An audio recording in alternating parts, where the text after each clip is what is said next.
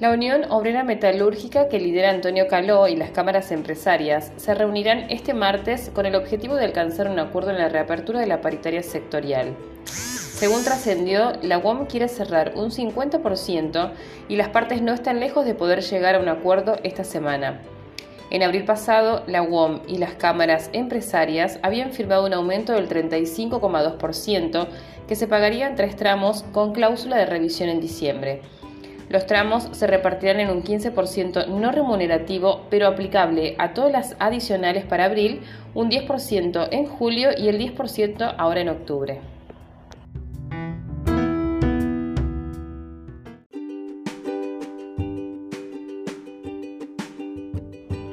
La Organización para la Cooperación y el Desarrollo Económico anunció que se alcanzó un acuerdo sobre un impuesto a sociedades del 15% a nivel mundial para las multinacionales a partir de 2023 que recibió el respaldo de 136 países. El histórico acuerdo redistribuirá a países de todo el mundo más de 125 mil millones de dólares en beneficios de unas 100 de las multinacionales más grandes y rentables del mundo.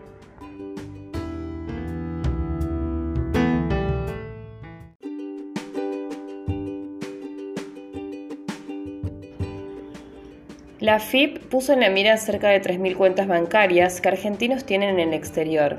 La investigación es producto del cruce de información con otros entes tributarios del mundo.